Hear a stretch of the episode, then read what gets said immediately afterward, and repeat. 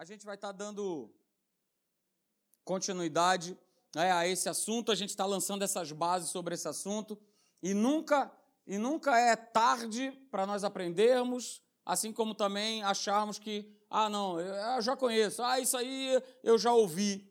Mas Deus sempre traz algo novo e algo fresco para a nossa vida através da Sua palavra. A gente precisa somente estar tá, tá ligado. Então a gente está falando sobre esse tema, porque saúde é nosso direito, amém? A gente participou de uma santa ceia justamente porque ele morreu na cruz e ele nos deu um dos benefícios foi esse, de nós termos saúde perfeita, de nós termos saúde plena.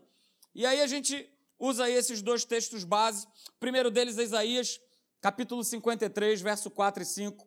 Diz: Olha, ele certamente tomou sobre si, certamente, não é uma dúvida, não é talvez, não é quem sabe, certamente ele tomou sobre si as nossas enfermidades.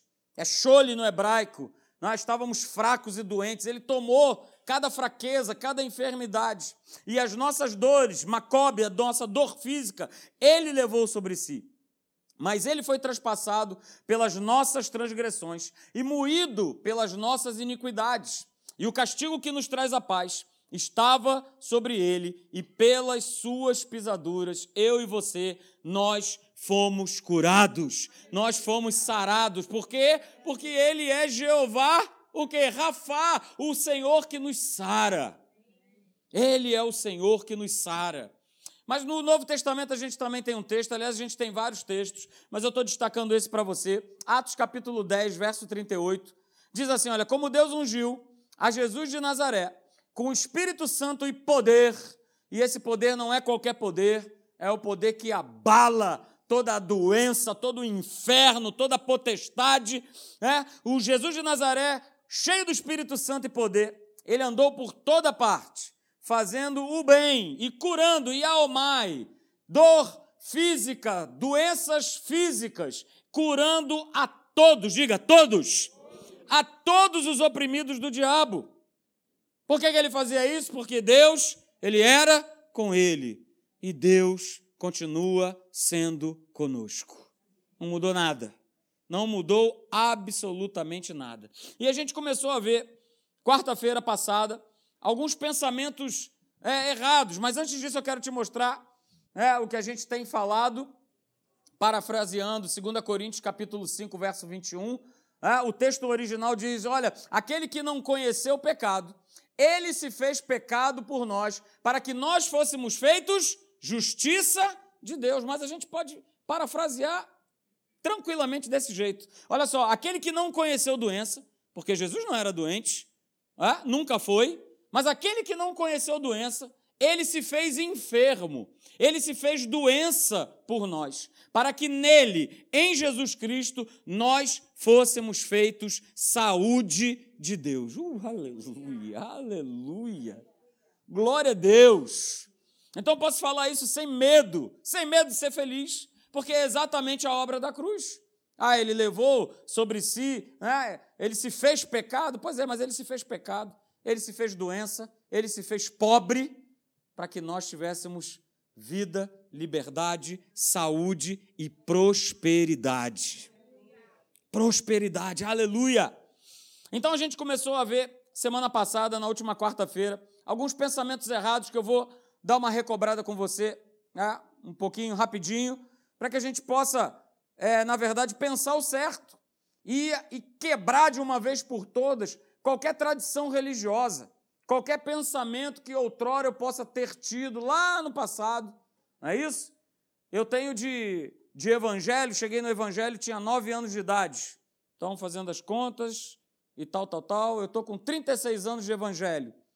E também da onde eu vim, da denominação que eu vim, muitas coisas eram é, um tanto quanto estranhas, vamos colocar dessa maneira. E a gente não pode ficar baseado o nosso pensamento em conceitos meramente religiosos, em conceitos que são meras tradições de igreja e tradição de homem. Senão a gente deixa de receber aquilo que Jesus conquistou na cruz. E, queridos, olha, vou abrir meu coração para você. É uma covardia. É uma covardia. Não, não que a pessoa que está aqui em cima é, faça isso propositalmente, porque também vem de um ensino errado. mas acaba limitando que as pessoas tenham acesso a esse Jesus, a esse Deus todo-poderoso, maravilhoso, que está sempre pronto a nos abençoar, está sempre pronto a nos honrar. Então, o primeiro pensamento que a gente viu, e isso pode ser até estranho para alguns aqui, mas muita gente pensa dessa forma. Ah, pastor, doença é uma bênção. Sabe por que, que eu falo isso? Porque eu conheço muitas pessoas que se converteram, que se chegaram a Jesus porque um dia estiveram doentes. Ok, mas isso não me dá é, o direito de abrir a minha boca para falar que doença é uma bênção. Muito pelo contrário, doença é maldição. É só você ir lá em Deuteronômio, no capítulo 28, a partir do verso 16, você vai ver toda a lista. Como maldição, doença é sim uma maldição. Doença nunca foi, nunca é e nunca será uma bênção na vida de ninguém. Não é e não será. Doença é algo que não é enviado por Deus, mas na verdade você sabe quem é o autor da doença, não sabe? Deus é o autor da vida, o Senhor é o autor da vida, mas o autor da doença chama-se Diablo, o nosso inimigo. Ele é o autor da doença, ele quer nos oprimir com as doenças. A gente não, não leu lá em Atos 10, 38 que Jesus ele veio para libertar os oprimidos? Essa turma estava sendo oprimida por conta de doença e por conta de enfermidade. Oprimido por isso. Então, poxa, Satanás nos oprime por doença e a gente vai é, dizer que isso é uma benção? Nunca! Isso é um pensamento completamente contrário à verdade da palavra de Deus. Na verdade, a palavra de Deus ela nos ensina a nós resistirmos ao diabo, resistir a ele por fé. E aí a gente sabe que ele e toda a sua lixeira, toda a sua podridão vai ter que se afastar de nós vai ter que fugir de nós, não vai ficar. Então, queridos, a gente falou quarta-feira passada, Jesus ele já pagou esse preço. Ele já pagou o preço das doenças e das enfermidades. Ele já pagou esse preço de opressão por conta de doença. Ele pagou esse preço.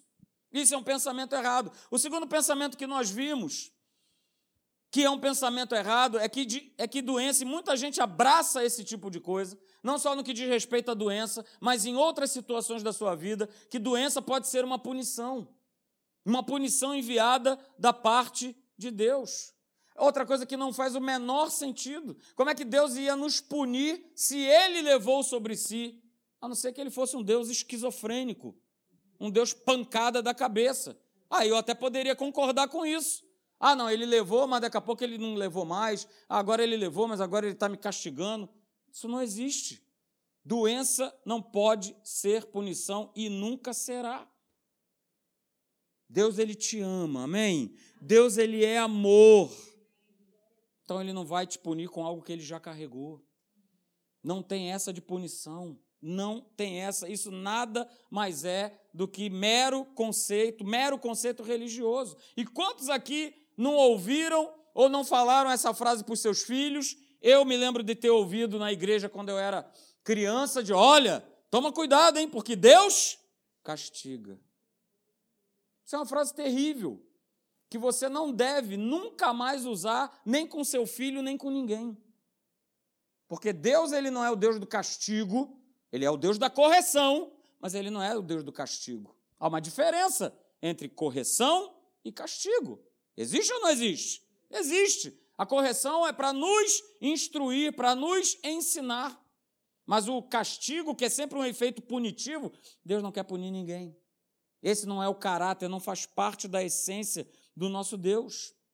Ok? E aí nós lemos, só para você anotar, né, o texto é grande. A gente leu semana passada Marcos, mas anota aí para depois você ver em casa. Marcos capítulo 7, a partir do verso 5 até o verso 13. A gente vai ver, é, porque a galera se levanta contra Jesus falando: Jesus, olha só, tá pegando para esses teus discípulos aí. Pô, os caras estão vindo comer, mas não está vindo lavar as mãos. E você conhece, né, Jesus? A tradição. E esse é o grande problema. O problema é que muitas vezes a gente prefere ficar com a tradição de uma igreja, a religiosidade de uma igreja, mas a gente não quer ficar com a palavra de Deus. Então a tradição ela é muito mais importante do que a palavra, quando na verdade não é. A gente não pode invalidar a palavra de Deus para a gente guardar a doutrina de igreja. Ou guardar doutrinas que são meros preceitos humanos. E aí nós falamos semana passada isso aqui, ó. Não é suficiente eu conhecer o que Deus pode fazer. A gente conhece e sabe que Deus ele pode fazer muita coisa, mas o mais necessário é saber o que ele quer fazer. O que, que ele quer fazer? Onde é que eu vou saber aquilo que ele quer fazer na minha vida? Nós lemos pelo menos dois textos, Isaías 53, Atos 10, 38. Ele quer nos curar, ele quer nos libertar, ele quer nos tirar das mãos do inimigo, de tanta opressão. Isso é o que ele quer fazer. E eu preciso colocar isso em prática na minha vida.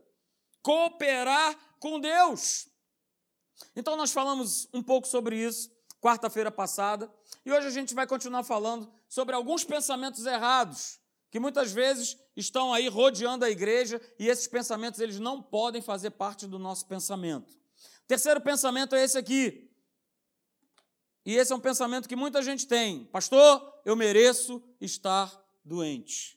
Mas por que você merece estar doente? Não, olha só, porque eu, eu tenho errado, eu tenho pisado na bola, eu tenho feito isso, aquilo, outro, tudo mais. Abra lá comigo no Salmo 103. Abra, por favor. Salmo 103, verso de número 10.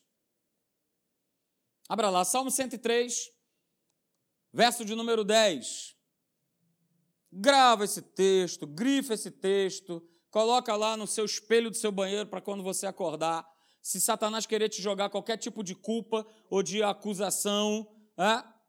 ou de dizer, não, olha, tá vendo, você está passando por isso é porque você merece, ah, você esfrega isso na cara dele. Salmo 103, verso 10 diz assim: Olha só, Deus, ele não nos trata segundo os nossos pecados, e ele não nos retribui consoante as nossas iniquidades.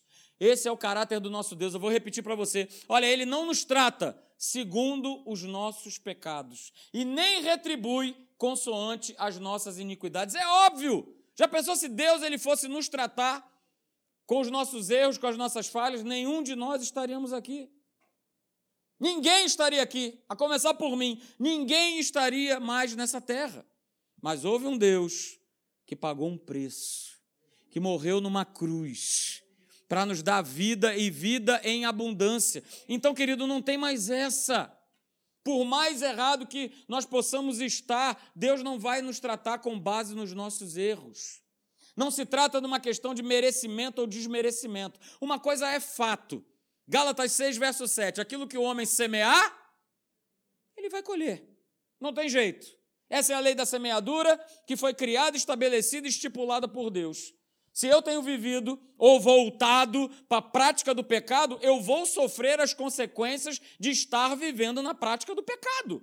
Mas isso não tem nada a ver com Deus. É como eu falei aqui semana passada, né? Eu quero estar sempre debaixo do guarda-chuvão do meu Deus, aleluia. E pode cair canivete, pode cair é, dengue, zika, pode cair o que for, eu estou debaixo desse chapelão aqui maravilhoso, aleluia. Qualquer, chove canivete, mas eu quero estar debaixo desse chapelão aqui. Mas à medida em que eu me entrego é, e volto à prática do pecado, ou começo a errar, e isso não faz a menor diferença no meu coração, o chapelão ele continua lá. Mas eu começo a sair debaixo dessa cobertura. E aí o diabo, muito astuto, o que, que ele começa a falar no meu e no teu ouvido? Olha só, você merece estar passando por isso. Você merece. Só que nós não merecemos nada, queridos. Jesus, ele pagou um preço. O nosso Deus, é como diz a sua palavra, ele é misericordioso e compassivo. E o nosso Deus é o Deus da segunda chance, da terceira, da décima, da centésima, da milésima chance. Enquanto houver fôlego de vida soprando em nós, nós sempre teremos uma chance com Deus. Não tem essa de não, acabou, está pisando demais na bola, não quero saber de você. Deus não é o Deus que vira as costas para nós. O homem faz isso, mas Deus jamais fará isso, nem comigo e nem com cada um de nós. Então, queridos, não se posicione diante de Deus por conta de, de méritos. Não se posicione diante de Deus por capacidade, ou por habilidades, ou por falta dessas coisas. Não se posicione. A minha posição no que diz respeito à cura divina é me posicionar no meu direito. Essa tem que ser a minha posição. Me posicionar no meu direito. Pastor, qual é o meu direito? O meu direito é que eu sou nova criatura, eu sou filho de Deus, eu sou raça eleita, eu sou nação santa, eu sou povo de propriedade exclusiva de Deus e eu vivo debaixo de uma nova aliança. Esse é o meu direito. E isso Satanás ele não pode roubar, a não ser que eu entregue para ele. Como um dia Adão fez isso, entregou a autoridade nas mãos do diabo. Mas você não precisa entregar. Sabe por quê? Porque Jesus ele foi lá no inferno, passa para cá. Acabou a graça. Acabou a tua gracinha, acabou. Chegou, terminou. Passa para cá. Passa para cá a chave da tua casa, você vai ficar aí desabrigado, morando no esgoto, e acabou a morte. A morte eterna que pairava sobre o homem, agora não existe mais, a não ser que o homem escolha. É uma questão de escolha. Eu e você, nós escolhemos se eu quero ou não quero ficar doente. A verdade é essa, porque Satanás ele sempre vai jogar, ele sempre vai empurrar. E se eu me abrir, eu vou bater, vai bater e vai ficar. Se eu não me posicionar com o meu direito, vai bater e vai ficar. Se todo dia eu e você, não, não, não, não, aqui não, não, vai, mal-estar, isso, aquilo, não, vai. Dá no poste, pronto, fica no poste, fica grudado no poste. Mas na minha vida não, na sua vida não. Nós falamos aqui, olha só, não aceite as coisas como elas naturalmente são. Se veja da maneira que Deus te vê. Pastor, como é que Deus me vê? Te vê curado, te vê abençoado, te vê justificado, te vê redimido, te vê mais do que vencedor. Essa é a forma que ele te vê. Pastor, mas eu não me vejo assim. Mas você precisa se ver assim. Nós precisamos nos ver dessa forma. Então eu falo para você nessa noite, queridos: cura não é uma recompensa, cura é um presente. Nós fomos presenteados não é recompensa, não é merecimento, nós não merecíamos nada. Jesus mereceu tudo e por isso ele foi para aquela cruz, para que através dele, aí sim, eu me tornasse, você se tornasse, nós nos tornássemos herdeiros de Deus, co-herdeiros com Cristo. Para que a gente pudesse assentar em lugares celestiais. Agora pensa, ó nobre acadêmicos da fé. Pensem, como é que você vai sentar em lugares celestiais? E isso não se refere a você estar lá na glória, não. É hoje. Estar assentado com Cristo é hoje. Como é que eu vou me assentar com Cristo se eu estou todo quebrado? Se o meu corpo é um corpo doente? Como é que eu vou me assentar com esse Deus? Como é que eu vou tomar lugar junto com Ele? Queridos, cura não é uma recompensa. Cura não vem por méritos pessoais. Cura é um presente de Deus para a nova criatura. E esse presente, pastor, como é que eu recebo? Pela fé. Tudo é pela fé. Tudo é pela fé. O quarto pensamento errado é esse aqui, de que Deus tem um propósito na doença e ele não tem propósito na doença, é óbvio. Ah? Por que, que ele não tem propósito na doença? Até onde eu sei, doença é algo que nos traz sofrimento. E se você fica doente, isso traz sofrimento para o seu corpo. E se você fica doente, isso traz sofrimento para a sua família. Quantos aqui são pais? Pai, mãe? Ah? A pior coisa é você ver um filho doente. Não é só o filho que sofre, mas você também sofre. Você sofre junto. Então, como é que pode ser propósito de Deus que os seus filhos se tornem doença, se já que ele não é o autor do sofrimento? Queridos, Deus é o autor da vida. Deus é um Deus de vivos. Volto a dizer, Deus não é um Deus de capengas. Deus não é um Deus de doentes. Ah, pastor, mas o dia. É, ele vai tentar. Ele vai perturbar. Ele vai fazer, ele vai acontecer, mas eu preciso me posicionar em fé. Saber qual é o propósito de Deus na minha vida. E como é que eu vou cumprir esse propósito? Né? Domingo passado eu falei a respeito de chamada. Como é que eu vou cumprir a chamada que Deus tem para a minha vida se eu só ando quebrado e doente? Se eu não me posiciono. Queridos, se nós não nos posicionarmos, é só você pegar o exemplo no natural, né? Se você trabalha, sei lá, numa repartição pública, como eu trabalho, ou mesmo numa empresa privada, você sabe que muitas vezes você precisa se posicionar. Porque se você não se posicionar, o seu superior começa a te ver de uma maneira diferente. Poxa, está sempre acontecendo uma, uma situação, uma, uma, uma, em ocasiões, mas fulano de tal não se posiciona. No reino, no mundo espiritual, é a mesma coisa. Nós precisamos nos posicionar em Deus e sabermos e crermos que Deus, ele não é o autor da doença. Deus não é o autor da doença. Ele não é. Ele não é. Parece algo, pastor, mas isso aí é chover no molhado. Pois é.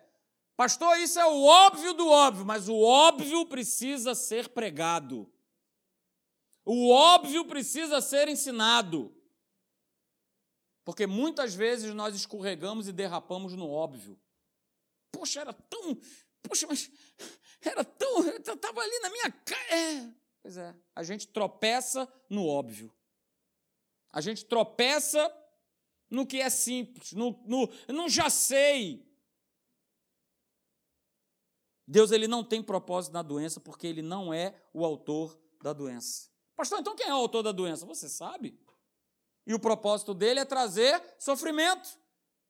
Porque ele sabe se ele trazer, trouxer sofrimento para uma vida, ele traz sofrimento para todo um sistema, um sistema familiar, os amigos, no trabalho, e ele vai propagando a sua maldade.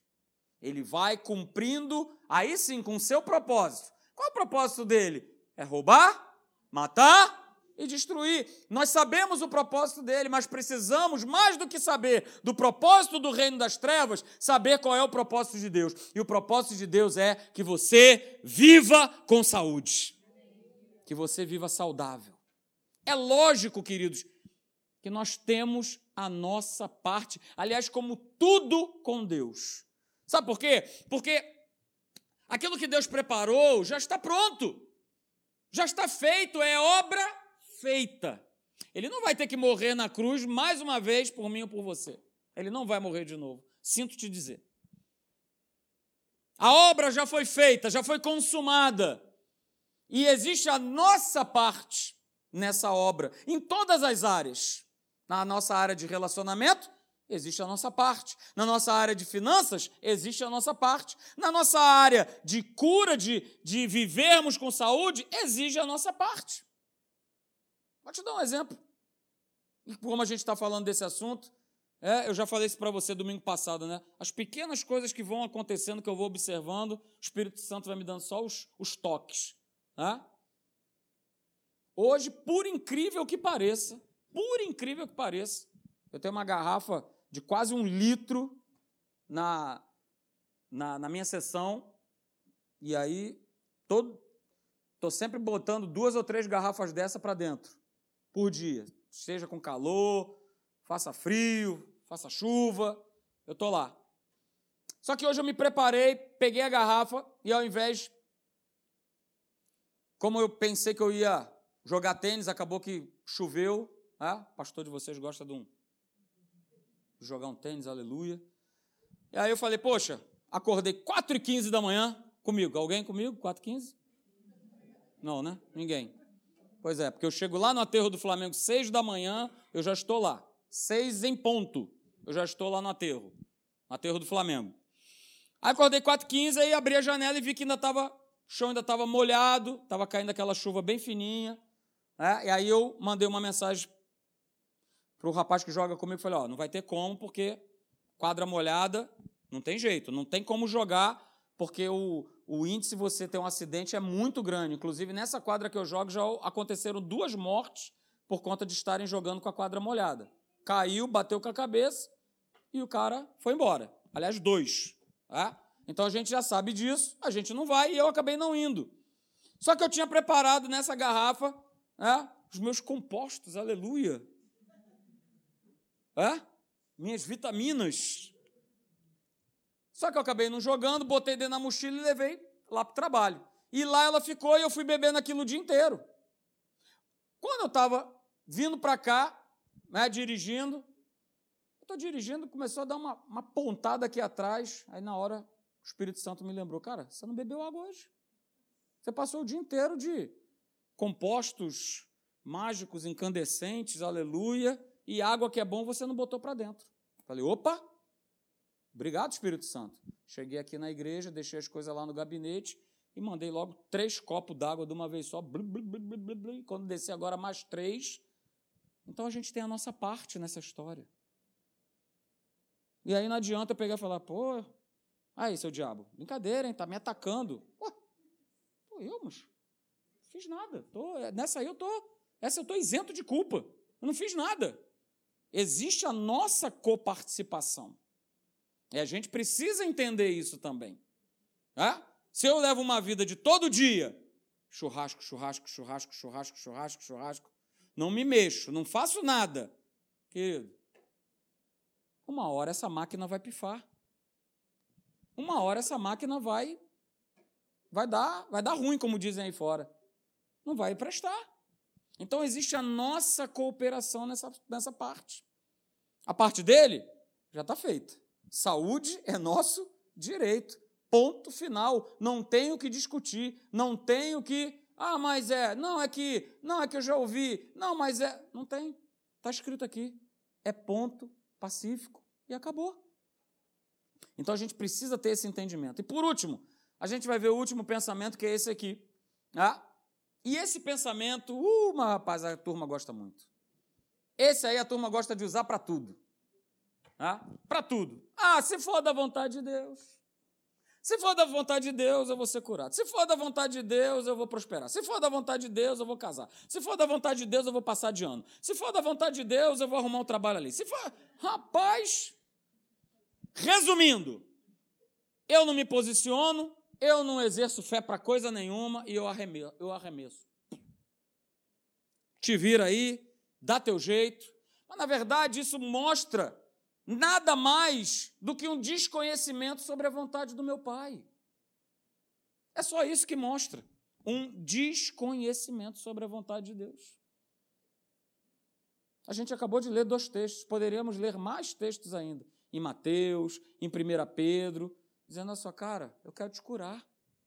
Aliás, três anos e meio, três anos e meio no ministério de Jesus, o que é que ele mais fez andando por essa terra?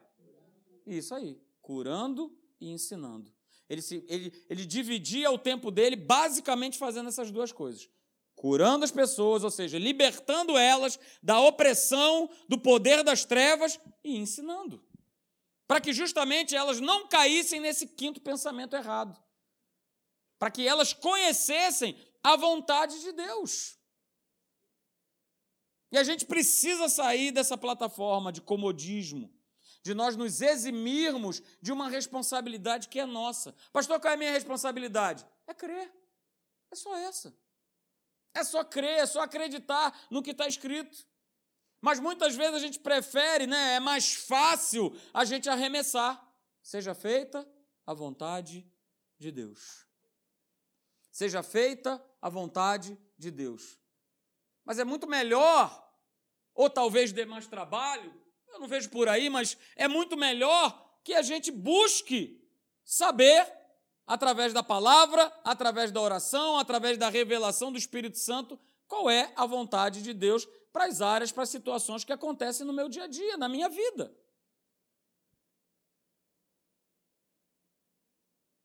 Tome cuidado. Ah, pastor, mas está escrito lá, no Pai Nosso. Jesus declarou: seja feita a tua vontade. Está aí, pronto. Cheque mate, pastor, agora, sai dessa. Essa declaração de Jesus, querido, não é uma declaração de desconhecimento, de ignorância. Quando ele diz, olha, seja feita a tua vontade, ele sabia exatamente qual era a vontade de Deus. Ele não estava arremessando, muito pelo contrário.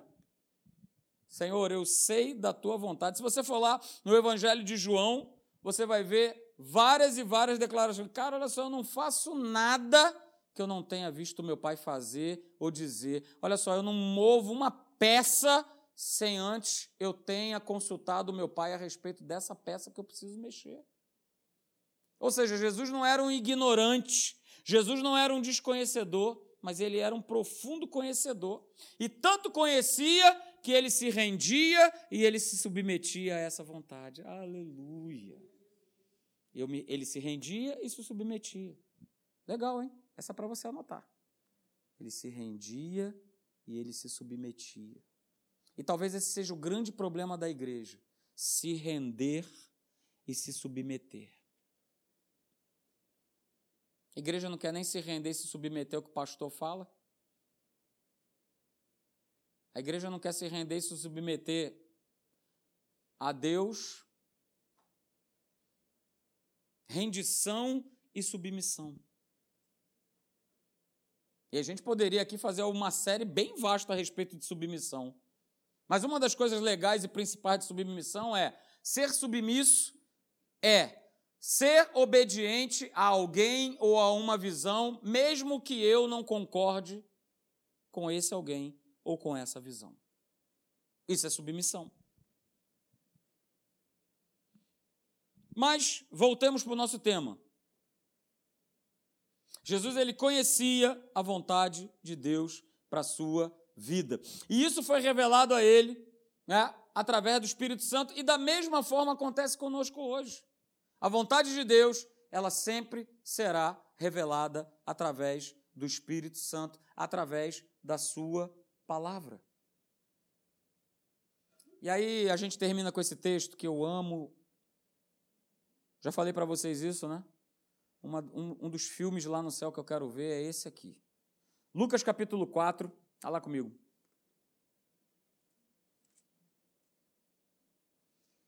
Lucas capítulo 4, verso 18. Ô oh, meu pai, aleluia, mas eu quero muito ver essa cena. Lucas capítulo 4, verso 18, diz: Olha, o Senhor, o Espírito do Senhor está sobre mim, pelo que me ungiu para evangelizar os pobres. Ele enviou-me para proclamar libertação aos cativos e restauração da vista aos cegos, para impor, para pôr em liberdade os oprimidos e apregoar o ano aceitável do Senhor. E aí no verso 21 Jesus dá essa declaração. Então passou Jesus a dizer-lhes: Hoje, diga hoje, hoje se cumpriu a escritura que acabais de ouvir. Eu, Pai. E aí ele pega, ó, fecha o livro do profeta Isaías e senta. Meu Senhor amado. Mas você pode reparar nesse texto, o Espírito Santo estava sobre ele para trazer libertação aos cativos. Mas fala lá que ele também veio para dar vista aos cegos. Fala a respeito de cura. Fala a respeito de cura, tanto física como espiritual, tanto a cegueira da carne como a cegueira do espírito. Olha só, eu vim trazer, eu vim acabar com essa história da humanidade ser oprimida e escravizada pelo inferno. E aí ele dá essa declaração aqui, olha só. Isso acabou de se cumprir agora. É como se Jesus estivesse falando assim: olha, cheguei. Acabou a festa. Satanás, acabou a graça. Porque agora eu cheguei. Porque agora eu domino. E olha só, através de mim, você vai ficar com mais raiva ainda, eles também vão te dominar. Através de mim, eles não mais vão viver enfermos e doentes. Olha, através de mim, eles não mais vão viver uma vida miserável. Através de mim, eles vão poder fazer todas as coisas. Através de mim. Querido, se posicione e não aceite, não aceite, digo para você, não aceite nenhum tipo de mal, nenhuma enfermidade imposta pelas trevas. Ah, pastor, mas a minha mãe, hereditariamente, e o médico já falou. Cara, fica com a palavra. Não tem essa de negócio de hereditariedade, não. Sabe por quê? Porque toda maldição, seja ela da lei, seja ela hereditária, foi cancelada pela obra da cruz. Então não tem essa. Ah, mas o tataratata foi diabético, foi hipertenso, morreu de AVC, morreu de infarto. Cara, eu sei de hoje a aliança que eu tenho com meu Deus. E eu sei o seguinte: no dia que se Jesus não voltar, eu vou partir dessa terra porque ele tirou o plugue da tomada. Ponto. Que ele tirou o plugue da tomada. Fora isso, vamos continuar nos posicionando em fé. Amém? Fique de pé, eu quero orar por você.